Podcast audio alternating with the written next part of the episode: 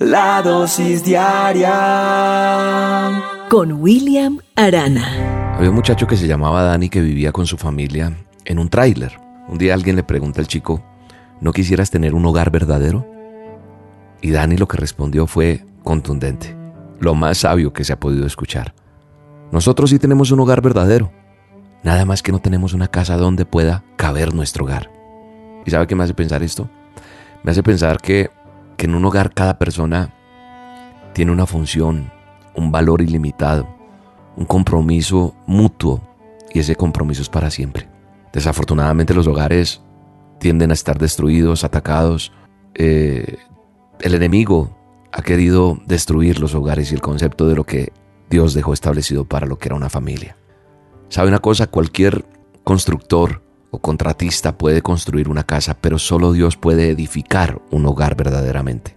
Cuando yo leo en la Biblia en Hechos 16:31, cree en el Señor Jesucristo y se salvarán tú y tu familia, entonces entiendo lo que es salvar el hogar, porque hoy en día los hogares necesitan salvación.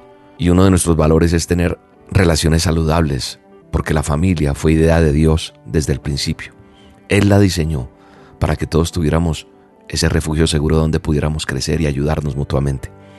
Y en esa ayuda mutua, cada uno tiene una función. Es el papel de cada uno en la familia. El esposo es ese protector, es el padre y es llamado a proteger y a proveer para su hogar. Es el que apoya a su familia en cualquier momento de crisis, lucha por su esposa, por sus hijos, busca lo mejor para ellos y es quien da seguridad y por eso debe dejar toda inmadurez y todo egoísmo, porque eso va a traer inseguridad a la esposa y a los hijos. La mujer virtuosa de la que habla la Biblia es esa esposa que también es la madre del hogar que es llamada a socorrer, a auxiliar a, su esposo, a sus hijos, inclusive en cualquier tiempo de dificultad. Ella ama, afirma y admira a su esposo, es lo que me enseña la palabra. Alimenta y ampara a sus hijos mientras cuida ese hogar, esa casa. Eso lo dice Proverbios 31.10. Los hijos, tú como hijo tienes un papel también, porque los hijos son los que honran. Los hijos son llamados a obedecer a sus padres, a respetar las reglas de la casa y a seguir las normas que se establecen y, a tener ese orden en, el hogar. Para un hijo la honra incluye escuchar y someterse a la autoridad de sus padres. Cuando cada uno de nosotros, cada miembro, entiende su papel en el hogar, entonces hay orden, hay bendición de parte de Dios. Y entonces al final resulta todo en armonía.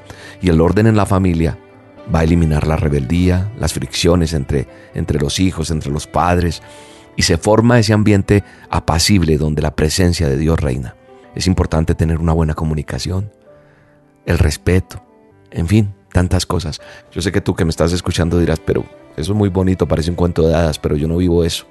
Tal vez no lo estás viviendo porque no hiciste las cosas correctamente, no le diste la prioridad a Dios y no se cumple la promesa que hay en Hechos 16:31, que cuando yo creo en Él, se salvarán. Primero yo y mi familia también. Yo estoy seguro que el creer, el afirmarte en Jesús, el afirmarte en la roca, hará que tu familia sea salva.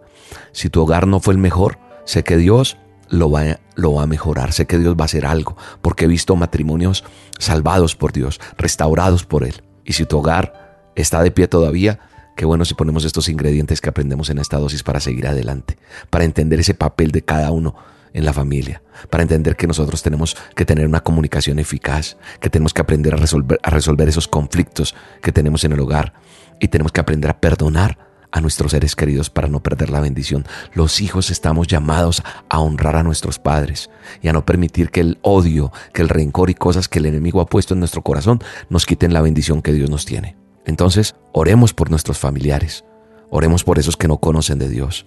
Oremos por cada persona. Organicemos una actividad en nuestra casa donde tengamos una cena y podamos pedirnos perdón. Hacer altar familiar es importante. Creo que hoy es un día para decirle, Señor Jesús, reconozco que he pecado, que no he sido el mejor en mi hogar, como hijo, como esposo, como madre, no sé, pero reconozcamos que Él murió por nosotros y que hoy nos arrepentimos y le pedimos perdón y le entregamos nuestra vida y nuestro hogar para que todo sea mejor. En el nombre poderoso de Jesús, sé que viene sanidad para tu vida, para tu hogar. Y si las cosas ya no fueron así, Dios tiene mejores planes para ti. Él tiene planes de bien para ti en el nombre de Jesús. Te bendigo en este día. Reconocemos tu paternidad. Te construimos